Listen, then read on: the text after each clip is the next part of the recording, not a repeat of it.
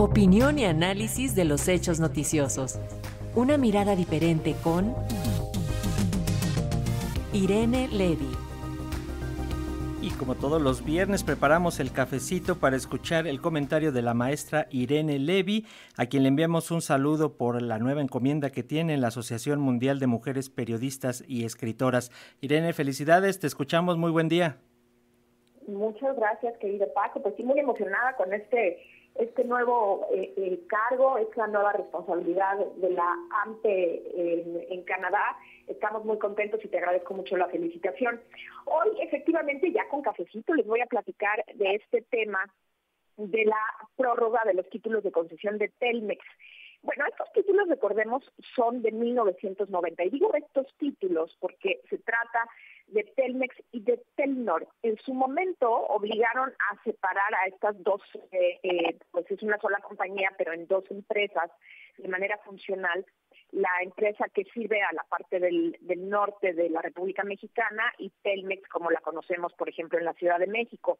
Eh, pero se trata del mismo grupo de interés. este, estos títulos de concesión de 1990 les fueron prorrogados eh, recientemente se fijaron las condiciones eh, para su prórroga. Eh, vence en el 2026, pero pues los mismos títulos establecen que 10 años antes se tienen que eh, fijar y analizar las nuevas condiciones de los títulos de concesión y recientemente la semana pasada el Instituto Federal de Telecomunicaciones por unanimidad resolvió ya las condiciones a las que deberán sujetarse estas estas empresas, eh, específicamente, bueno, pues Telmex como lo conocemos, y estos títulos estarán em, otorgados por 30 años más eh, a partir del 2026, ¿no? Es decir, hasta 2000 hasta el año 2056. Se trata de títulos de concesión como los conocemos, es decir, que obligan a prestar el servicio de telefonía fija, eh, tiene también el, servicio de Internet, pero una de las cosas que hemos platicado también en este espacio tiene que ver con estas solicitudes que ha hecho Telmex en diferentes ocasiones para prestar el servicio de televisión de paga, de video, de video bajo demanda. Recordemos que eh, Telmex tiene esta prohibición por el título de concesión y que a partir de 2014, cuando se le eh, determinó que era un agente preponderante, es decir, que tenía más del 50% de los eh, suscriptores, de los usuarios, de los servicios de telecomunicaciones globalmente, pues eh, viene Telmex luchando porque les le permitan prestar este servicio de televisión de paga, que hay que decirlo que actualmente pues domina el, Televisa junto Irene, ¿nos escuchas? Se, movió, te moviste un poquito, ya no escuchamos tu voz. ¿Nos escuchas, Irene? Ah, ahí ya estamos retomando. se perdió un poquito la comunicación. ¿Nos puedes ah, comentar un, un, parrafito atrás, por favor? Gracias, Irene.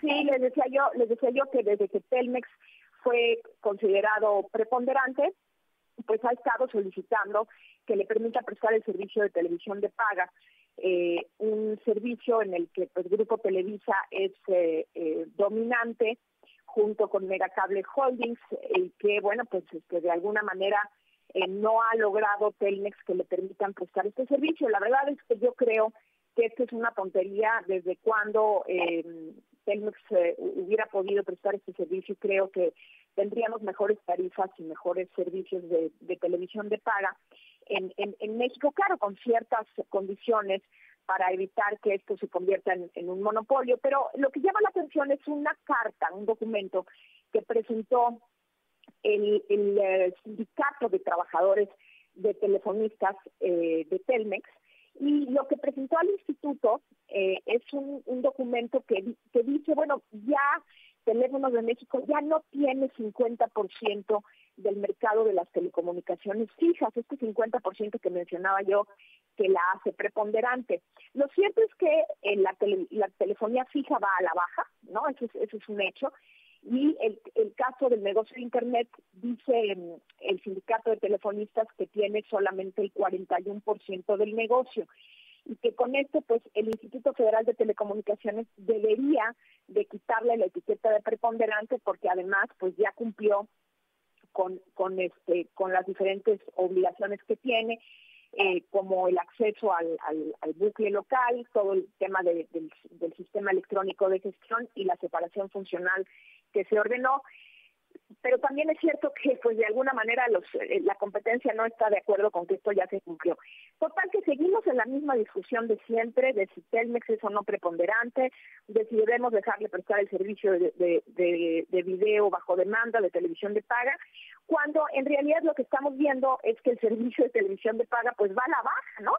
pues ya vemos que hay personas que han cancelado su servicio de televisión de paga, pues porque tienen Netflix y Amazon Prime y otras plataformas de, de video bajo demanda, eh, y entonces me parece que ya eh, se está pasando el tren, digamos, en este sentido, y hay que recordar que de los servicios de telecomunicaciones que, que tenemos los mexicanos, el servicio de televisión de paga es el que tradicionalmente eh, no baja de precio y por el contrario es el que aumenta según los propios datos del Instituto Federal de Telecomunicaciones. Entonces, bueno, pues eh, eh, el resumen es que ya se o bueno, se van a prorrogar los títulos de concesión de Telmex, ya se aprobaron las condiciones, títulos de concesión que se, vencían o se vencen en 2026 serán prorrogados por 30 años más y ahora está pues ahí la discusión de si Telmex sigue siendo preponderante o no sigue siendo preponderante y sí se debe, como siempre la discusión, permitirle prestar los servicios de televisión de paz. Pues este sería mi comentario de hoy. Les deseo muy bonito fin de semana de vacaciones y que se la pasen muy bien.